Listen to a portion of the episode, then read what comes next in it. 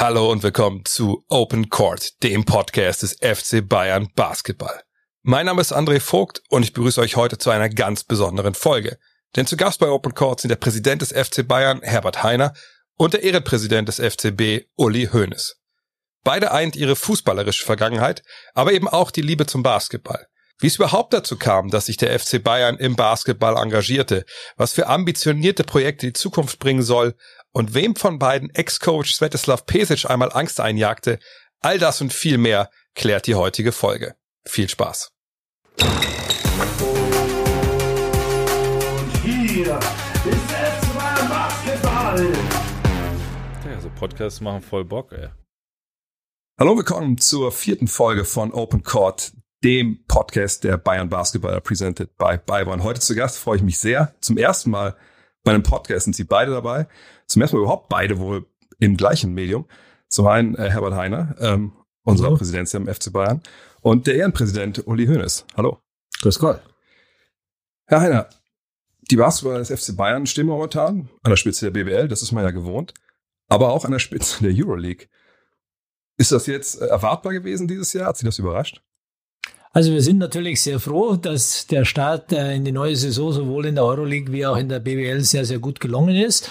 Ich denke, das Ganze ist auch ein Ergebnis von dem Aufbau, der über die letzten zehn Jahre äh, hier geleistet wurde, speziell durch Uli Hoeneß und durch Marco Pesic.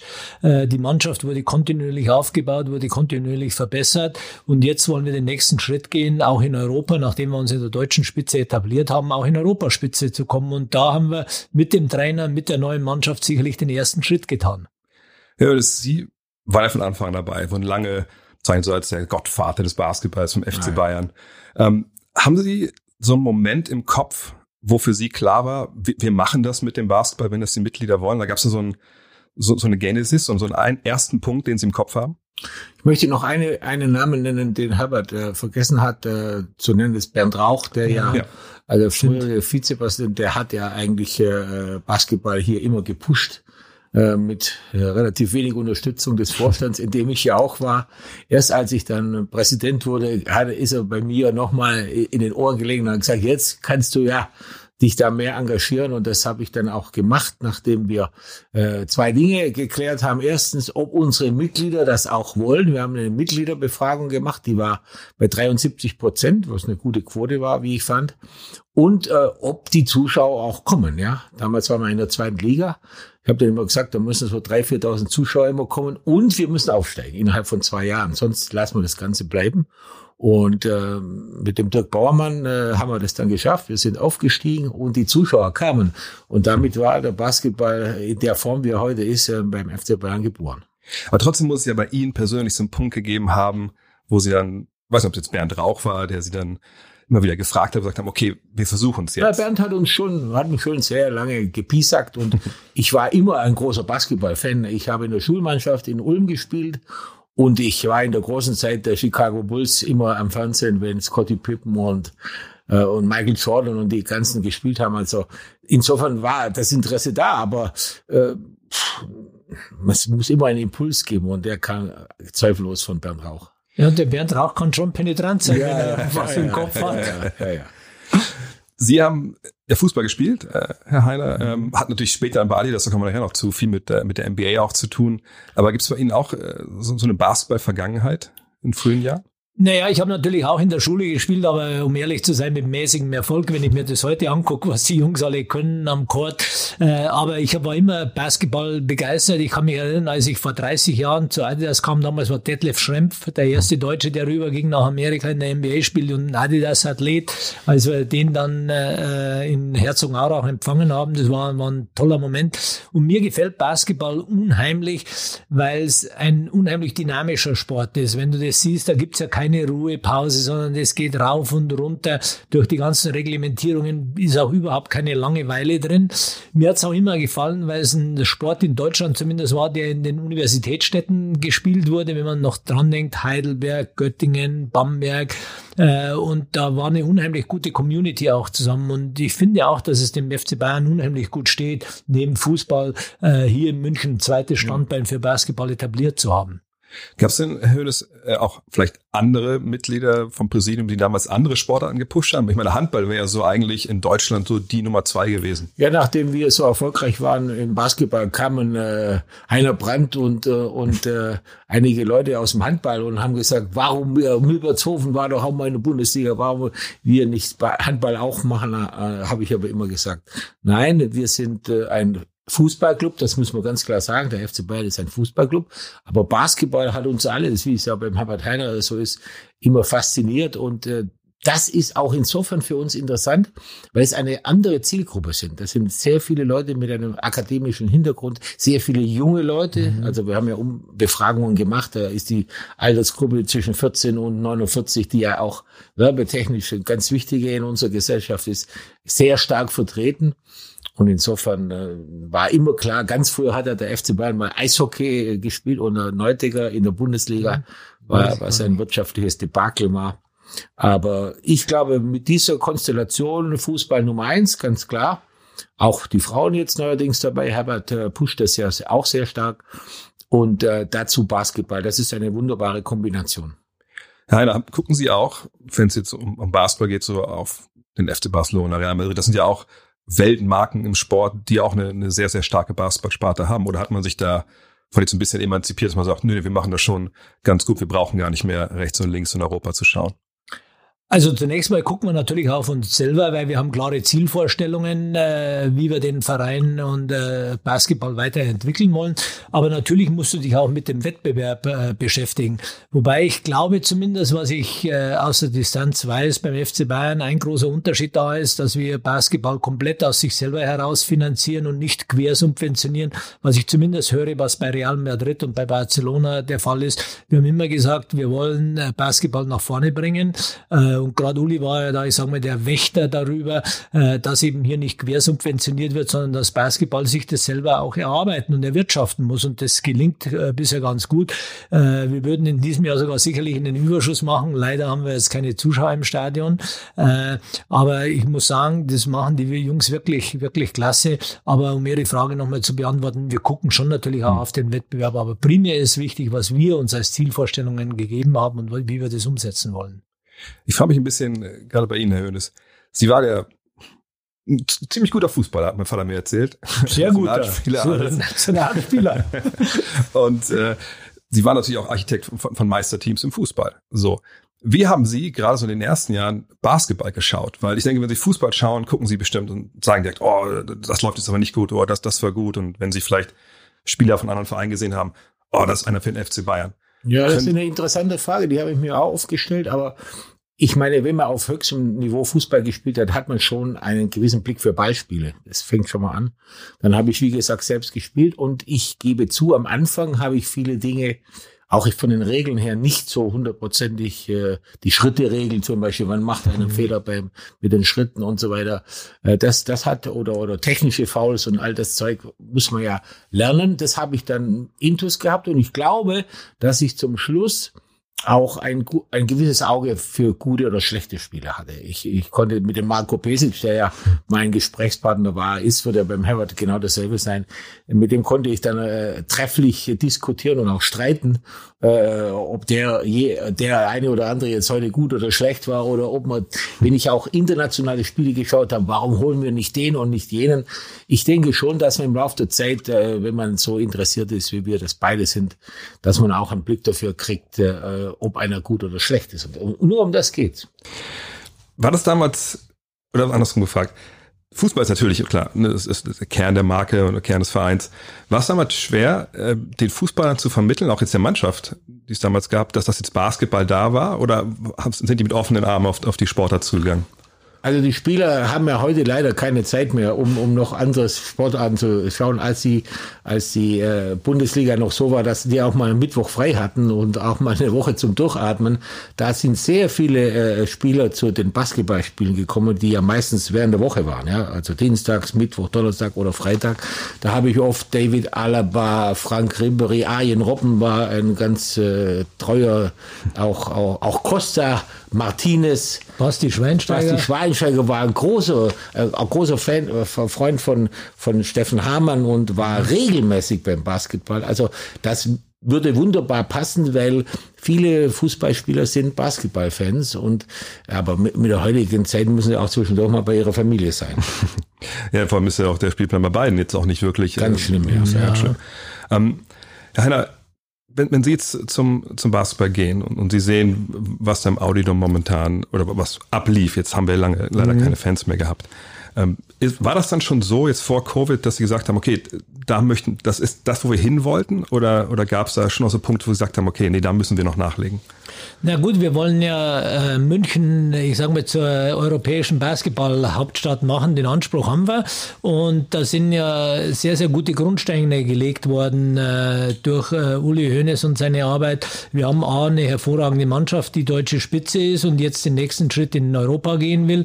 Äh, wir kriegen in zwei Jahren den SAP-Garden. Dann haben wir, ich, nach meinem Dafürhalten, die modernste Halle, zumindest in Europa, die natürlich auch nochmal eine ganz andere Zielgruppe anspricht. Vor allem die jungen Leute, die wird unheimlich digital ausgestaltet. Es gibt uns natürlich auch mehr Möglichkeiten, nochmal äh, die Fans anzusprechen, äh, mehr Leute ins Stadion zu holen. Er hat eine Kapazität von etwa 12.000 äh, Zuschauern. Äh, das ist auch nochmal eine andere Vermarktungsmöglichkeit und dadurch können wir auch wieder in den Sport und in die Mannschaft investieren. Und das ist ganz klar unser Anspruch. So gern ich den Audi-Dom liebe, muss ich wirklich sagen, weil du bist eng beieinander. Die Stimmung, wenn's, wenn wir da richtig gut spielen, das ist eine, eine fantastische Stimmung und du bist so nah dran, dass du die Spieler siehst, wie sie agieren, wie sie sprechen, wie sie, wie sie schnaufen an, an der Seitenlinie. Aber wir wollen schon den nächsten Schritt gehen und die Voraussetzungen dafür sind geschaffen worden. Jetzt müssen wir, jetzt müssen wir daran arbeiten. Aber es wird ja auch dann noch weiterhin Spiele im Audidom Natürlich. geben. Also wird ja eine, eine Mischung aus SAP-Garten und Audidom sein, sodass also beide Spielstätten äh, äh, Benutzt noch benötigt werden. Ja. Da war ja auch schon, ich meine, die Rudi Sedelmeier Heil, das ist ja, das ist ja auch wirklich Basketball-Geschichte passiert. 72, Absolut. Das muss man ja ganz klar die sagen. Olympischen Spiele, äh, dafür wurde die Halle ja gebaut für Basketball. Äh, Zum Sportlichen muss ich natürlich sagen, äh, die Mannschaft, wie sie jetzt spielt, ist schon äh, wunderbar. Also ich muss ehrlich sagen, äh, letztes Jahr haben wir uns beide geärgert, äh, als wir da in der, um die deutsche Meisterschaft äh, im Audidom praktisch äh, in der eigenen Halle nicht ins Endspiel kamen. Und da hat die Mannschaft vor allen Dingen äh, meistens gut begonnen und dann sehr schwach geendet. Und es ist genau umgekehrt. Selbst wenn wir hinten liegen, ist, ist die Moral der Mannschaft ist einmalig und auch die Qualität. Also ich muss ehrlich sagen, hier wurde ganz hervorragende Arbeit geleistet. Äh, Diese Mannschaft hat eine Struktur, die hat eine, äh, eine gute Stimmung. Man merkt, man braucht ja immer nur die Ersatzbank anschauen. Wenn einer einen guten, einen guten Dank macht oder auch einen guten Einsatz macht, äh, einen Rebound holt oder dem anderen den Ball abnimmt, da stimmt alles und das macht richtig Spaß. Es ist einfach schade, dass dieses Spektakel, das da teilweise stattfindet, nicht vor Zuschauern stattfindet. Obwohl ich sagen muss, ich schaue ja fast jedes Spiel über Magenta Sport. Die Telekom ist ein großer Partner Förderer. und Förderer und vor allen Dingen auch jetzt Profiteur. In der Pandemie äh, werden ja alle Spiele, auch die, äh, die internationalen Spiele übertragen. Real gegen Barcelona, Real gegen ZSK Moskau. Also das ist eine feine Sache. Im, im Bas der Basketball im Fernsehen ohne Zuschauer ist etwas besser zu sehen wie Fußball ohne Zuschauer, weil die, die, die, die, die Dinge weitläufiger sind. Während in der, in der Halle kann man das schön abdecken und so. Und die, die Action da in, in der Halle ist, ist so gut, dass es richtig Spaß macht, auch ohne Zuschauer, was natürlich immer nur die zweitbeste Lösung ist, Basketball im Fernsehen zu schauen. Aber das ist, das hatte ich mir auch gefragt, warum mir äh, Fußball nicht weniger gefällt als, als Basketball jetzt in, in diesen, bei diesen Geisterspielen. Und ich denke, ein Punkt ist einfach auch, dass es nicht so halt. Ich glaube, was man hört beim Basketball, also dass man die Schuhe quietschen, dass man auch viel mehr so auf dem Feld hört, finde ich es einfach viel, viel angenehmer finde ich als beim Fußball. Aber Sie haben eine Sache angesprochen, die finde ich spannend, denn das ist für mich auch so ein Unterschied zwischen den beiden Sportarten. Wie eine Bank mitgeht und, und wie so ein, einfach diese Leidenschaft dann von, von allen dann gelebt wird in der Halle, ist ja eigentlich ganz anders als im Fußball einer, weil da die Bank, die sitzen da ja, die, die kriegt man im Stadion ja auch nicht mit. Dann ist, glaube ich, viel mehr auch so äh, die Zuschauer, die einen pushen, als es vielleicht das eigene Team ist. Ja, was der Uli schon angesprochen hat, äh, was der Unterschied nach meinem Dafürhalten nach ist zwischen der Mannschaft in dieser Saison und der letzten, ist eben diese Leidenschaft. Und durch Leidenschaft kannst du Berge versetzen und dann kannst du auch Spiele gewinnen, wenn du mal nicht so gut drauf bist. Wie Uli schon gesagt hat, letztes Jahr haben wir im letzten Viertel sind wir jedes Mal eingeknickt und jetzt gewinnen wir die Spiele. Und da gehört die ganze, ganze Mannschaft dazu. Das geht beginnt beim Trainer, der unheimlich leidenschaftlich ist und, und äh, die Mannschaft nach vorne pusht. Das sieht man an der Auswechselbank, wie die Ersatzspieler oder die, die gerade nicht auf dem Feld sind, wie die sich freuen für jede gute Aktion und ihre äh, Mitspieler anfeuern. Und sowas bringt natürlich nochmal intrinsische Motivation, würde man auf Neudeutsch sagen. Ja. Das heißt, die motivieren sich von innen heraus nochmal und dann bist du auch in der Lage, über die 100 Prozent hinwegzugehen. Jetzt haben wir natürlich viel über die aktuelle Lage gesprochen, aber ich will mal zurückkommen. Wir haben ja nur mal zehn Jahre Audi Dome, Herr Hönes.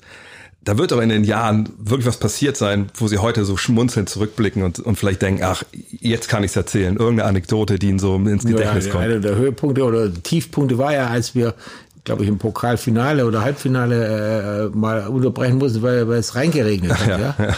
Das war ein Drama, ja. Also meine, wir haben ja damals von der Stadt München eine Halle übernommen, die eigentlich nicht spielfähig war. Sie war nicht verkehrsfähig und wir haben erstmal, glaube eigene drei oder vier Millionen Euro investieren müssen, um die wieder spielfähig zu machen. Mhm. Und, und das hat nicht genutzt, weil das Dach scheinbar so marode war, dass es in einem der wichtigsten Spiele überhaupt plötzlich reingeregnet hat und das Spiel musste unterbrochen werden, bis wir, ich weiß nicht, mit Eimern oder was auch immer verhindert haben, dass dieses äh, Spiel dann nicht äh, überhaupt noch stattfinden konnte.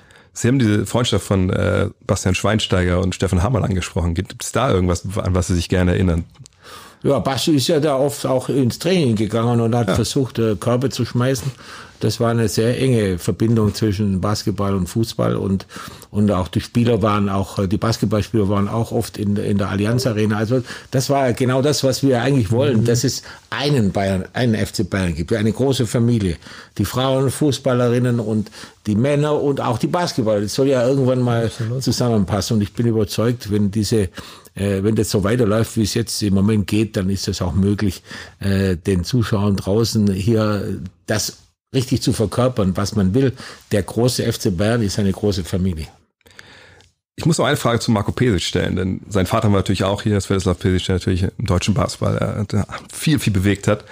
Aber es sind natürlich auch ganz besondere Charaktere. Das sind ja Leute, die glaube ich, aus ihrem Herzen keine Mördergrube machen. War das für Sie leicht, mit denen zu arbeiten von Anfang an? Hat man da gleich die gleiche Sprache Wir hatten gesprochen? sofort eine gute Chemie. Allerdings äh, ich habe hin und wieder mal äh, nach dem Spiel in die Kabine geschaut und äh, selbst wenn wir gewonnen haben, hat er da rumgebrüllt. da habe ich gedacht, äh, du sprichst jetzt von Svetislav. ja, von Svetislav, von Svetislav und äh, da habe ich gedacht, ja, was ist denn da los? Ja, das war, da war es ganz schön laut manchmal und ich weiß nicht, wie es mit Herrn Trinkieri ist, aber ich kann mir durchaus vorstellen, dass der auch mal laut wird und das gefällt mir. Ich mag emotionale Menschen, die die was bewegen, weil sie auch äh, Sport und Leistungssport ist eine Empathie Sache. Und äh, Marco ist natürlich wahrscheinlich auch leidenschaftlich, aber er kann das besser verstecken als sein Vater.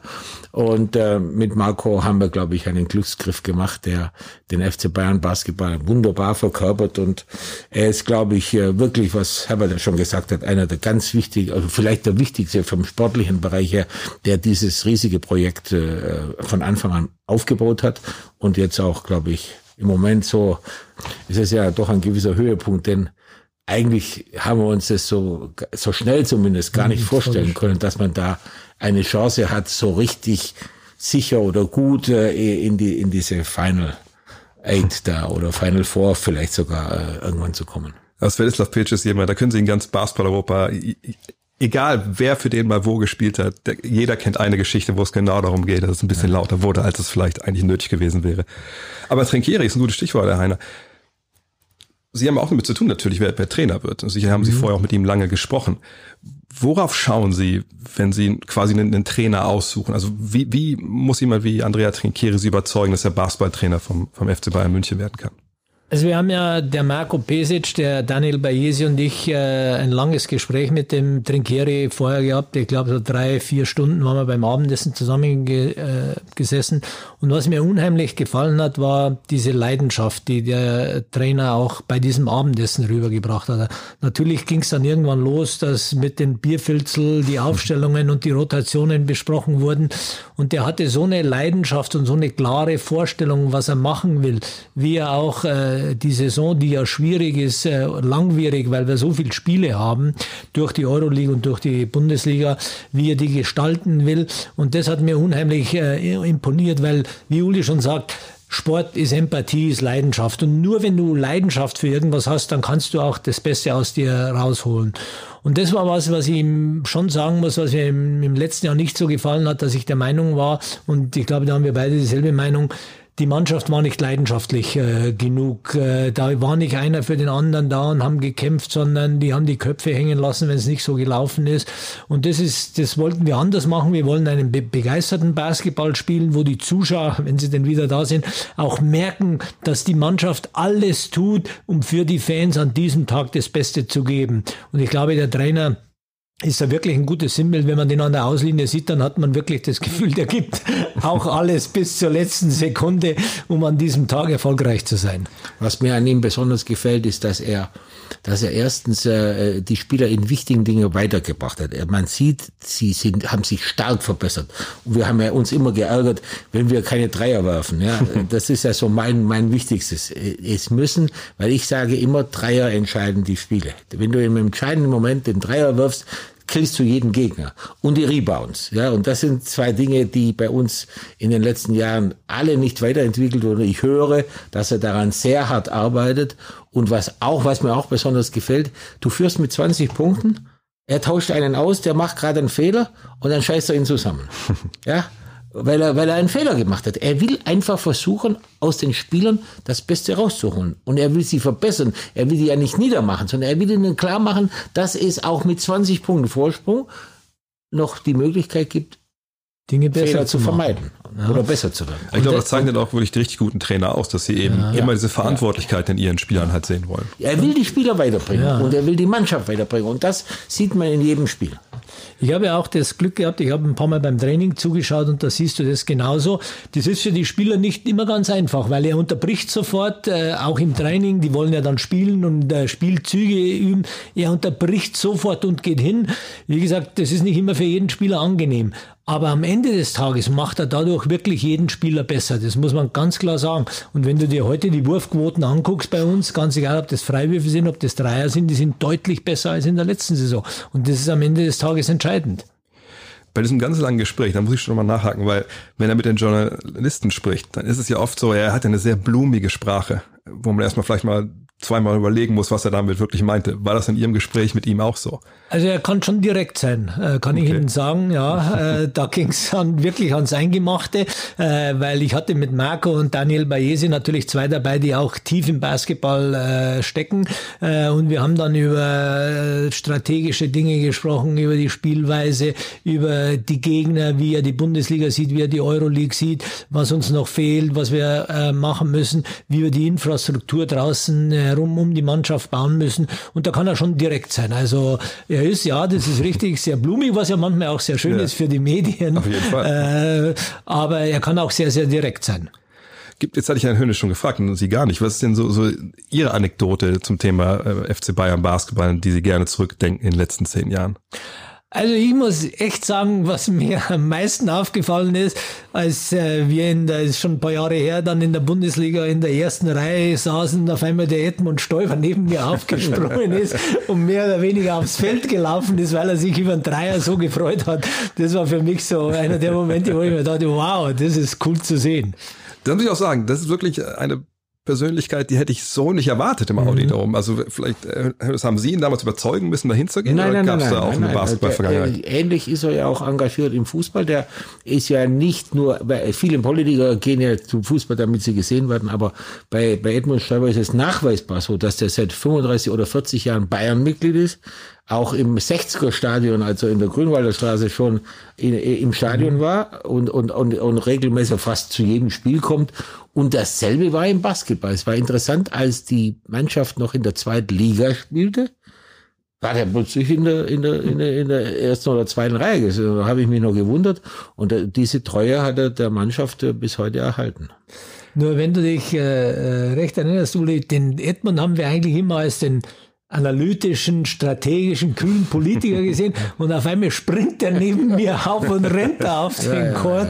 Äh, Da habe ich mir gedacht, ja, das ist cool, wenn auch der sich dafür Aber wir begeistert. haben vorher von Empathie bei Trainern gesprochen. Bei ihm ist es auch so. Äh, So empathisch war er ja auch in einer, zu großen Teilen in seiner Politikerlaufbahn. Deswegen ist er auch so weit gekommen. Jetzt habe ich eine Frage, mal gucken, ob die gut ankommen. Wenn nicht, schneiden wir sie raus. Fangen wir der Höhnes an. Wie gesagt, sie sind ja beide eigentlich fachfremd zum Basketball gekommen. Und es ist ja schon, ne, da gibt es eine eigene Sprache, da gibt es Fachbegriffe und das Spiel erschließt sich ja auch nicht sofort auf den ersten Blick, da muss man sich erstmal reinschauen, rein. Gab es einen Moment, gerade zu Beginn, wo sie sich heute ein bisschen schämen und sagen, oh Gott, oh Gott, da habe ich eine total dämliche Frage gestellt oder ich habe dem, dem Trainer, keine Ahnung, irgendwas gesagt. Da habe ich gezeigt, da hatte ich noch nicht so richtig die Ahnung, aber heute weiß ich das. Ja, am Anfang habe ich natürlich schon die Regeln äh, lernen müssen. Da habe ich manchmal nach dem Spiel gefragt, warum ist das eigentlich jetzt so und so passiert, ja? oder die Schritteregel zum Beispiel, ja. oder da, da, da habe ich schon lernen müssen, aber mm, das Leben ist ja dazu da, dass man jeden Tag was Neues lernt und so war es im Basketball auch. Aber Schrittfehler gibt es auch genug Amerikaner, die rüberkommen und die müssen auch was mehr lernen, wie das in Europa funktioniert. Wie war es bei Ihnen? Im Fußball ist es ja ähnlich, es hat bis heute noch nicht jeder das Abseits ja, verstanden. Genau. Ja, ich musste natürlich auch Post-Up und Pull-Up und wie sie oh. alle heißen, die Begriffe äh, lernen. Äh, aber ich denke, es gibt keine blöde Frage, sondern nur blöde Antworten. Und deswegen, wenn ich was nicht verstehe, und da gibt's immer noch genügend Dinge, dann frage ich einfach. Und dadurch lernt man ja jeden Tag dazu. Und ich denke, das ist auch nicht schlimm, wenn man mal nicht weiß, man kann ja nicht überall Experte sein, aber man muss eine Linie haben, was man erreichen will und dann die richtigen Leute dazu haben. Und wir haben genügend bei Bayern, die die Fachausdrücke alle gut kennen. Jetzt hatte ich vorhin schon angesprochen, Sie hatten ja viel mit der NBA zu tun, als mhm. Sie noch bei Adidas waren. Also es gab ja damals diesen, diesen Reebok-Ausrüster-Deal, der dann zu Adidas ja. rüberkam. Sie haben mit einer Menge Spielern auch Verträge abgeschlossen. Wie war das damals äh, mit, der, mit der NBA für Sie zu arbeiten, so als Partner? War das ganz anderes Arbeiten, als vielleicht jetzt mit dem FC Bayern und der BBL ist? Also wie, wie würden Sie das ein bisschen vergleichen? Ja, es war schon anders für uns, weil wir natürlich, also ich persönlich und auch wir als Adidas, wir kommen ja aus Deutschland, wir haben, glaube ich, äh, ein recht gutes Verständnis für Fußball, was im Fußball los ist. Wir haben die ganze Entwicklung mitgemacht durch äh, Adi Dassler und durch Horst Dassler, durch den FC Bayern, der ja durch die Protagonisten auch sehr, sehr eng an Adidas dran war. Und wir haben schon das Gefühl gehabt, Fußball verstehen wir wirklich.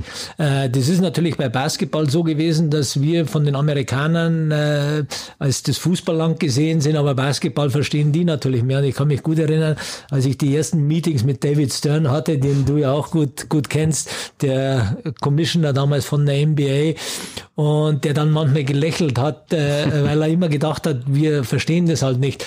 Aber was er schon, glaube ich, sehr, sehr schnell gemerkt hat, ist, dass äh, wir bei Adidas die Leidenschaft für den Sport haben. Und ganz egal, ob das jetzt Fußball ist oder Adidas, und als wir den Vertrag dann übernommen haben, haben wir das auch gezeigt, mit welcher Leidenschaft wir auch diesen Sport äh, begleiten wollen. Äh, und insofern äh, bin ich dann auch schnell reingekommen. Ich habe ja, habe ich schon ein paar Mal erzählt, den Kobe Bryant, damals der bei Adidas unter Vertrag war, dann den Vertrag brechen wollte. Und dann musste ich ihn einen Tag nach den Playoffs äh, in den USA, die sie gewonnen hatten mit den LA Lakers, musste ich ihn am nächsten Tag in Portland verklagen 8 Uhr morgens auf Einhaltung seines Vertrages.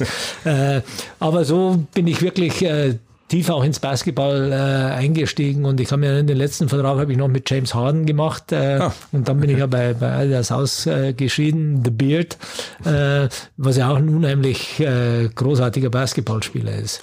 Er hat gerade, macht er sich keine Freude, ja. weil er in der Eskapade an die nächste reiht, aber gut, so ist das halt manchmal. Gibt's aber wir sind uns sicherlich darüber einig, dass er ein hervorragender Basketball ist. Wahnsinn. Also man muss ein Spiel nicht mögen, weil er viel ja. macht, aber das ist auf jeden Fall mit großer Qualität. Aber der Name David Stern fiel jetzt gerade und, und Sie haben mich auch kennengelernt, Herr Hönes. Ist er leider verstorben dieses Jahr. Also es war natürlich auch, ich, vielleicht frage ich anders, war das für Sie auch so ein besonderer Mensch, weil na, Sie kennen natürlich Wirtschaftsbosse, äh, ne, Sportbosse ohne Ende. Ich habe ihn immer kennengelernt als einer, den ich immer unglaublich inform gut informiert fand, immer super vorbereitet und einfach, also ich habe kaum einen professionelleren Sportfunktionär kennengelernt in meiner, meiner Karriere. Ich hatte ein Schlüsselerlebnis mit ihm, Herbert Theiner, als er noch Chef bei Adidas war, hat mich eines samstags mal angerufen und gesagt, du Uli, der, der David Stern ist in Mailand, genau. da spielen die äh, ein Exhibition Games Game, glaube ich, mit den Boston Celtics. Mhm. Äh, und äh, der würde dich gerne mal kennenlernen, weil er äh, Basketball auch in Europa von der NBA her stärker unterstützen würde. Und dann sind wir zwei an einem, Herbert und ich, mhm. an einem Sonntagmorgen mit einer Privatmaschine nach Mailand geflogen und haben uns da relativ lange mit dem David Stern getroffen. Und es war ein sehr eindrucksvolles Erlebnis. Warum war das eindrucksvoll? Ja, weil, weil ich äh, eine große Persönlichkeit ke kennenlernen durfte und äh, weil ich jemanden äh, kennengelernt habe, der über den Tellerrand hinausgeschaut hat. Ich meine, normaler hätten die ja sagen können, wir sind die NBA, was brauchen wir, Europa oder so. Aber er hat sich offensichtlich Gedanken gemacht, dieses Spiel weltweit auszudehnen, ja. Und äh, wer hätte das besser machen können als der Commissioner der NBA? Gab es sonst Berührungspunkte von Ihnen mit der NBA? Waren Sie vielleicht mal drüben, haben da ein Spiel gesehen? Spiele habe ich öfters gesehen. Ja. Wann immer ich in den USA war, ich war bei den Houston Rockets, ich war in New York. Also ich habe vier, vier, fünf äh, Basketballspiele in New York, äh, in Amerika gesehen. Wann immer ich dort war, habe ich auch Basketball geschaut. Gab es irgendwas, was Sie äh, mitgenommen haben hier zum, zum FC Bayern? Ja, das, äh, was mich ja mal ein bisschen gestört hat, ist, dass immer nur die Hälfte der Zuschauer in der Halle war, die andere Hälfte war gerade beim Essen.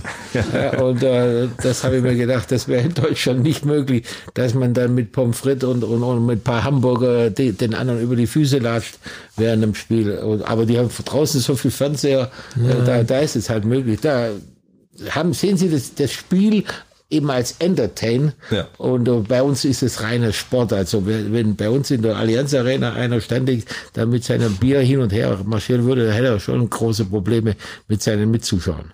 Ja, das ist auch ein klarer Wirtschaftsfaktor drüben natürlich auch. Gut, aber ich glaube, das kann, das kann man schon abschauen, auch von den Amerikanern, wie sie eben Basketball, wie du sagst, äh, mehr Unterhaltung äh, machen. Auch das Sportliche leidet ja nicht darunter. Die haben die besten Basketballspieler.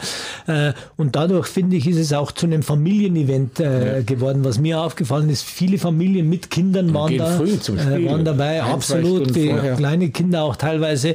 Und das verstehen sie wirklich gut, da die ganze Familie mit einzubinden. Das kann man sicherlich lernen auch von ihnen. Ansonsten ist natürlich Basketball da drüben schon auf einer, auf einer Ebene, wo man sagt, wow, wenn man das sieht, ganz egal, ob das jetzt so ein LeBron James ist oder ob es der Kobe Bryant ist oder viele, du hast den Scotty Pippen vorher genannt und und und, das waren schon klasse Spieler. Michael Jordan. Michael Jordan, äh, das ist schon, ja, ist schon klasse. Aber es ist viel schon das richtige Stichwort. Klar, das ist da drüben äh, eine Welt für sich, ist die beste Basketballliga der Welt. Andererseits hat die Euroleague weit aufgeholt. Es gibt eine Menge Europäer in den letzten Jahren, die rübergegangen sind. Natürlich der erste Name, der einfällt, ist Dirk Nowitzki. Und äh, der FC Bayern Basketball hat jetzt ja auch ein Ziel, Herr Heiner, was relativ ambitioniert ist. Man will so das Ausbildungszentrum in, in Europa werden. Also ich glaube, dass wir noch äh, großes Potenzial mit Basketball in Europa insgesamt äh, haben. Uli hat ja äh, durch seine guten Beziehungen mit Magenta Sport äh, angestoßen, dass wir jetzt zumindest eine vernünftige Fernsehübertragung haben oder eine, ich sag mal, Television übertragen mhm. haben. Aber da kann sicherlich noch mehr gemacht werden, dass eben Basketball in Deutschland und in Europa auch noch stärker in den Vordergrund äh, gestellt wird. Weil das ist ein bisschen wie die Henne und das Ei. Auf der einen Seite sagen die Fernsehanstalten, ja, wir haben keine großen Einschaltquoten bei Basketball, nur wenn du es nicht zeigst, dann kriegst du auch kein Interesse und keine Einschaltquoten. Und da kann man sicherlich noch mal deutlich äh, mehr machen. Und ich glaube schon, dass der FC Bayern äh, ein Zugpferd auch in Europa sein kann, denn äh, der FC Bayern hat in den letzten Jahrzehnten bewiesen, was er anpackt, das macht er richtig und das macht er in der Regel auch sehr gut. Äh, und das sieht man auch im Basketball. Und insofern, wir sind auch mit der Europa League im Gespräch, was man da machen kann. und insofern glaube ich schon, dass der FC Bayern da auch ja, eine starke Rolle in Europa spielen kann. Ich hätte mal eine Frage an Sie. Sie sind der absolute Fachmann. Äh, es gibt ja Leute, die sagen, die Top-Top-Mannschaften in der, in der Euroleague könnten in der NBA mitspielen. Glauben Sie, dass ein ZSK Moskau oder ein Barcelona äh, äh in der NBA mitspielen könnte? Sie können sicherlich mitspielen, die würden aber nicht die Playoffs erreichen. Das würde ich dann ja, schon aber sagen. Sie, ja, aber dass sie, dass sie da vielleicht zum äh, in der zweiten Hälfte oder genau, aber das, das überhaupt nicht.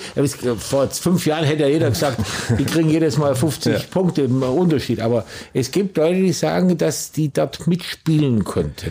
Äh, wie sehen Sie das so? sicherlich nicht das schlechteste Team äh, in der Liga, je nachdem welcher Conference sie gerade spielen, weil natürlich ein NBA, das ist ja dieser, dieser Zyklus ein anderer. Man hat manchmal mhm. diese, diese jungen Teams, weil es eben diese Draft ja. gibt, ne, wo dann junge Spieler gezogen werden können. Und dann ist ja eigentlich eingebaut, dass manchmal junge Mannschaften erstmal ein paar Jahre Entwicklung brauchen. Und wenn du da, glaube ich, eine gestandene Euroleague-Mannschaft reinstellen könntest, mit auch oft ja auch Ex-NBA-Profis oder halt europäischen mhm. Profis, die in der NBA spielen könnten, dann landest du sicherlich vor diesen Mannschaften. Aber wenn es dann wirklich Richtung Playoffs geht, man sieht das ja auch. Also die Spieler, die jetzt die Stars in der Euroleague sind, Nikola Mirotic zum Beispiel im FC Barcelona, das waren okayer, guter Spieler in der NBA, aber beileibe kein Star. Und, und mhm. das brauchst du wahrscheinlich schon. Aber da ist auf jeden Fall, also der Abstand ist viel geringer geworden, das würde ich schon sagen. Okay.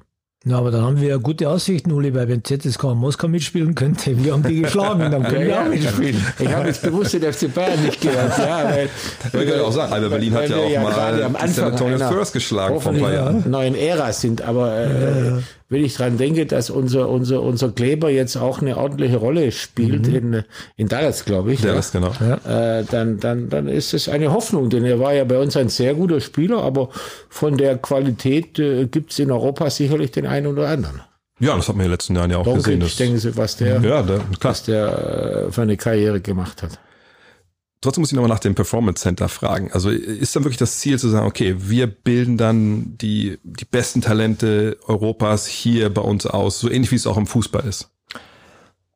Gut, wir soll. sind, wir sind der festen Überzeugung, wenn wir in Europa Spitze kommen wollen, was unser Ziel ist, dann brauchen wir auch die richtige Infrastruktur drumherum. Und deswegen planen wir ein Performance Center. Das ist mit einer Dreifachhalle, äh, wo wir natürlich viel andere Trainingsmöglichkeiten haben, äh, viel mehr Platz, viel mehr Möglichkeiten haben, die Teams trainieren zu lassen. Und wir wollen äh, um dieses Performance Center auch dem Basketball eine Heimat geben. Das heißt, Marco Pesic mit seiner ganzen Mannschaft wird auch da rausziehen. Und dann im nächsten Schritt wollen wir natürlich auch besser scouten und gucken, wo sind denn in Deutschland, wo sind denn in Europa die Talente. Ähnlich haben wir es ja im Fußball vor 20 Jahren angefangen. Äh, die Erfolge sieht man heute beim FC Bayern München im Fußballclub oder wenn ich jetzt gerade hingucke mit äh, äh, Jamal Musiala, äh, mit äh, Sabre Singh, mit Zirkze, wie sie alle heißen, die in den letzten Jahren aus der Jugend rausgekommen sind. Und äh, ähnlich wollen wir es im Basketball machen. Das wird noch äh, ein Stück dauern, aber wie heißt so schön, Rom wurde auch nicht an einem Tag erbaut, aber man muss ein Ziel haben und daran arbeiten wir jetzt.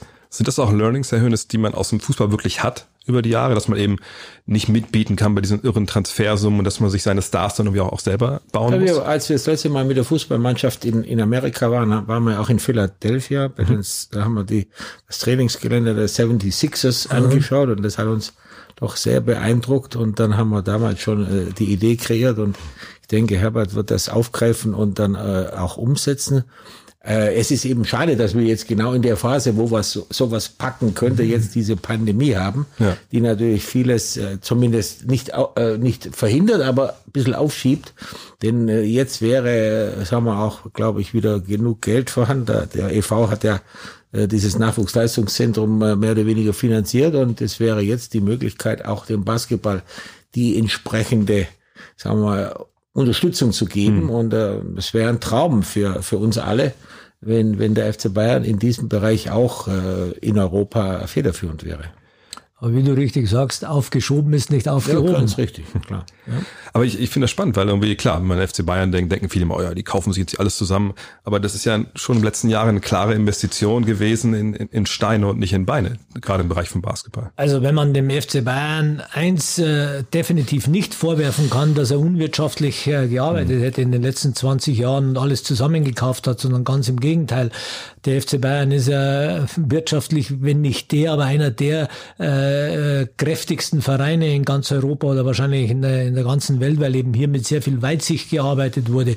Natürlich ist der sportliche Erfolg äh, das primäre Ziel, aber der gepaart mit wirtschaftlicher Vernunft ist ja eigentlich äh, das, was man erreichen will. Und das hat der FC Bayern, glaube ich, besser gemacht als jeder andere, wenn man heute zumindest so Zahlen von anderen europäischen Großclubs liest und dann den FC Bayern sieht, dann muss ich sagen, Chapeau, was hier in den letzten Jahrzehnten geleistet worden ist.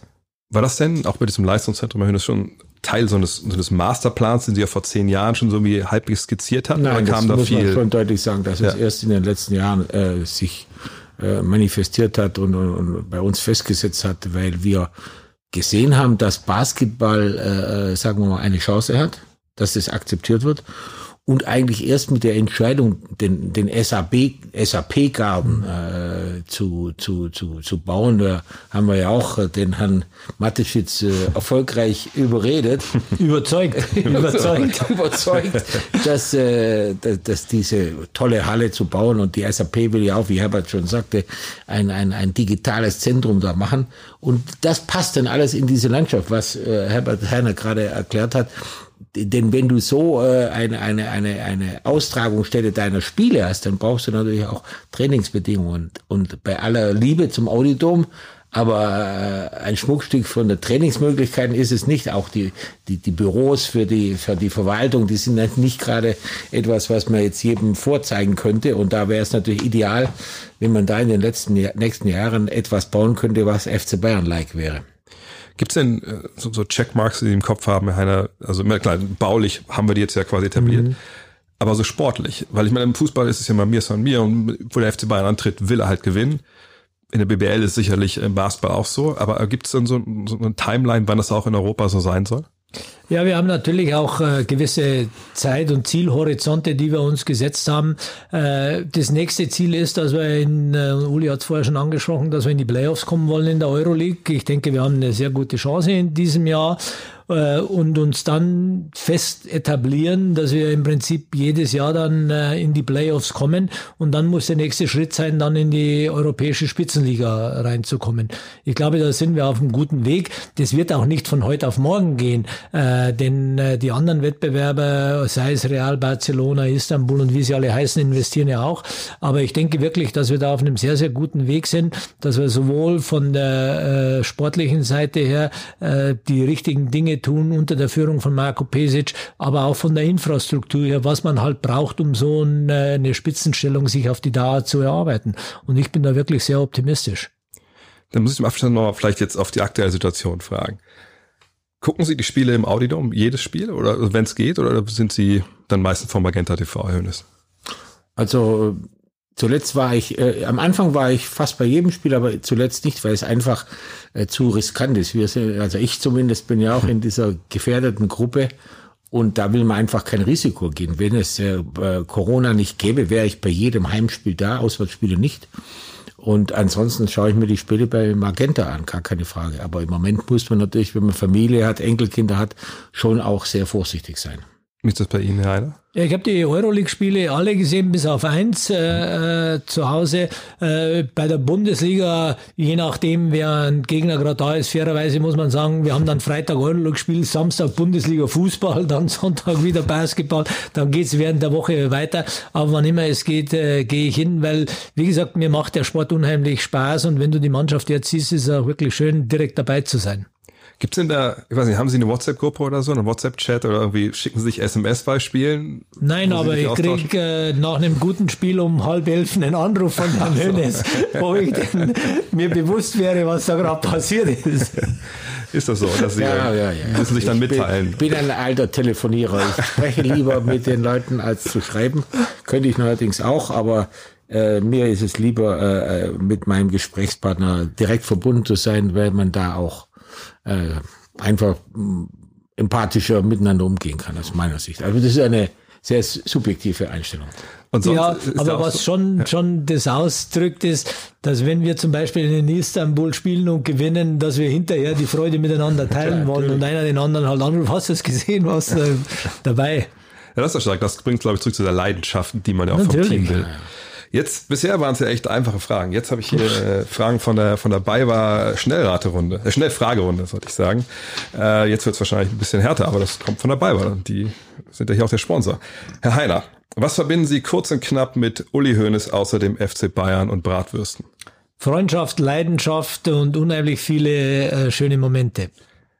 Die zweite Frage ist dann genau das gleiche an Sie, Herr Hoeneß. Was verbinden Sie denn äh, mit Herrn Heiner außer FC Bayern und Adidas? Ja, ich kann fast äh, Dito sagen. Und äh, wir haben uns gesucht und gefunden. Und äh, ich bin heute noch glücklich, dass ich äh, damals auf die glorreiche Idee kam, ihn zu fragen, ob er nicht mein Nachfolger werden wollte, denn äh, ich war damals sicher und jetzt zeigt sich das immer mehr, dass äh, damit der FC Bayern in prima Händen ist und äh, in der Hoffnung, dass es auch mit Oliver Kahn nächstes Jahr klappt, dann wäre genau das erreicht, was ich immer wollte, den FC Bayern rechtzeitig äh, in die Zukunft zu führen und äh, dafür sind die Voraussetzungen jetzt prima geschaffen. Da schiebe ich kurz eine Frage ein, die ich, mich persönlich interessiert. War denn Oliver Kahn schon beim Fußball? War das ja der Einzige, der beim Basketball, äh, beim Basketball war das der Einzige, der den Ball mit der Hand angefasst hat? Vorher? Nein, der, also meines Wissens ja, nicht. nicht Allerdings ist, es sind natürlich auch nicht normale Zeiten. Ich glaube, ja. da muss man abwarten, wenn er erstmal CEO der, der, der AG ist und wenn er Da wird er auch mit der Herbert wird ihm schon, wird ihm schon sagen, dass, er, schon- dass er schon erwartet, Genau. dass auch Basketball seine, äh, seinen Tribut kriegt äh, und dann wird In- er auch, äh, auch zum Basketball. In meiner Eigenschaft als Aufsichtsratsvorsitzender Genau. werde ich dem Vorstand sagen, Genau. dass Basketball auch ein interessanter Sport ist. Hassan ist, war ja früher immer regelmäßig da, äh, solange es noch äh, Zuschauer gab. Im Moment muss man halt einfach vorsichtig sein. Stellen Sie sich mal vor, da passierte, man muss einfach jetzt äh, die, die vernünftigen Dinge den emotionalen äh, vorziehen. Das ist vollkommen richtig. Machen, machen ja auch viele, nicht alle leider. Äh, dritte Frage von dabei, weil geht an beide. Was verbindet die Präsidenten Heiner und Hoeneß? Diesmal darfst du anfangen. Ja, wie gesagt, äh, wir, wir, wir kennen uns über 20 Jahre. äh, Da, das, zuerst war es eine reine Geschäftsbeziehung. Er war äh, Chef bei Adidas, ich äh, war äh, Chef bei Bayern. Sportdirektor, dann Vorstand bei der, bei der AG, äh, nachher bei der AG. Und wir hatten geschäftlich miteinander zu tun und im Laufe der Zeit äh, hat sich einfach ent, äh, eine äh, totale Vertrautheit entwickelt, äh, Vertrauen entwickelt und wir, wenn wir was vereinbart haben, wir brauchten nie einen schriftlichen Vertrag. Wenn man sich die Hand gegeben hat, dann hat das gegolten und aus dieser Geschäftsbeziehung ist Freundschaft geworden und das, damit ist alles gesagt. Ich glaube, dass uns auch äh, viel in unserer Denkweise verbindet, wie wir, wie wir Menschen sehen, wie wir die Gesellschaft sehen, wie wir den Sport in der Gesellschaft auch sehen, wie man äh, Menschen, denen es nicht so gut geht wie uns, wie man die unterstützen kann, wie man, wie man denen helfen kann. Ich meine, da warst du ja Beispiel geben, aber das ist was, was wir sicherlich beide äh, im Kopf haben. Also sind unheimlich viele Gemeinsamkeiten da, nicht nur die Herkunft aus der Metzgerei. Ja, und auch, ich kann noch nur einen Satz äh, vielleicht sagen, in der, in, in meiner schwierigsten Phase meines Lebens, in dieser Steuersache, Sache, da, äh, wo ja viele auf mich reingedroschen haben, möglicherweise zu Recht. Aber da war Herbert Heiner äh, als äh, damals stellvertretender Aufsichtsratsvorsitzender immer an meiner Seite. Er hat äh, sehr um mich gekämpft und äh, dass ich zurückkommen konnte nach diesem dieser Geschichte, die ja, wo ich einen riesen Fehler gemacht habe, gar keine Frage. Ähm, da hat er, war er maßgeblich dran beteiligt, denn ohne den Aufsichtsrat wäre das nicht möglich gewesen. Dann ist die letzte Frage jetzt hier, ist auch wieder an beide. Was verbinden Sie mit dem FC Bayern Basketball und dem Audidom? Vielleicht Herr Heiner zu Beginn. Emotion, äh, tollen Sport, auch ein bisschen Historie durch den Audidom, weil ich als junger Kerl schon bei den Olympischen Spielen drin war äh, und eben unheimlich viele schöne emotionale Momente auch. Ich möchte noch etwas hinzufügen, der, der FC Bayern Basketball Auditum und BayWa, weil wir ja BayWa, weil äh, ich glaube, äh, Herr Lutz von der BayWa hat einen wesentlichen Beitrag geleistet in den letzten Jahren, dass, dass, dass wir Basketball auf dem hohen Niveau spielen konnten und dass es uns gelungen ist, aus der wirklich maroden äh, Rudi Sedelmeier Halle so ein Basketballzentrum zu machen. Ja, und, und mit unserem Partner Audi, der der Namensgeber war und mit bei war, äh, doch für deutsche Verhältnisse eine ordentliche Entwicklung hinzugehen. Darauf können wir alle miteinander stolz sein. Ja, ich glaube, da bleibt mir nur noch zu sagen, wir hoffen wir, dass diese Leidenschaft, glaube ich, heute auch rüberkam, auch die Fans dann bald wieder mit der Mannschaft im, im Audidom teilen können. Und danke ich Ihnen viel, äh, äh, sehr für dieses Gespräch. Hat sehr. Spaß gemacht. Gerne. Das war sie, die vierte Folge von Open Court presented von BayWa. Vielen Dank nochmal an Herbert Heiner und Uli Hoeneß, dass sich die Zeit genommen haben. Und wenn ihr auch in Zukunft keine Folge verpassen wollt, dann kann ich nur empfehlen, abonniert uns doch einfach auf Spotify, Apple Podcasts, Google Podcasts, Deezer oder wo ihr sonst eure Podcasts herbekommt. Außerdem gibt's auf YouTube immer mal so kleine Behind-the-Scenes-Videos von der Aufnahme der jeweiligen Folgen. Auch das kann ich nur sehr empfehlen. In diesem Sinne, bis zum nächsten Mal bei Open Court, presented by BayWa.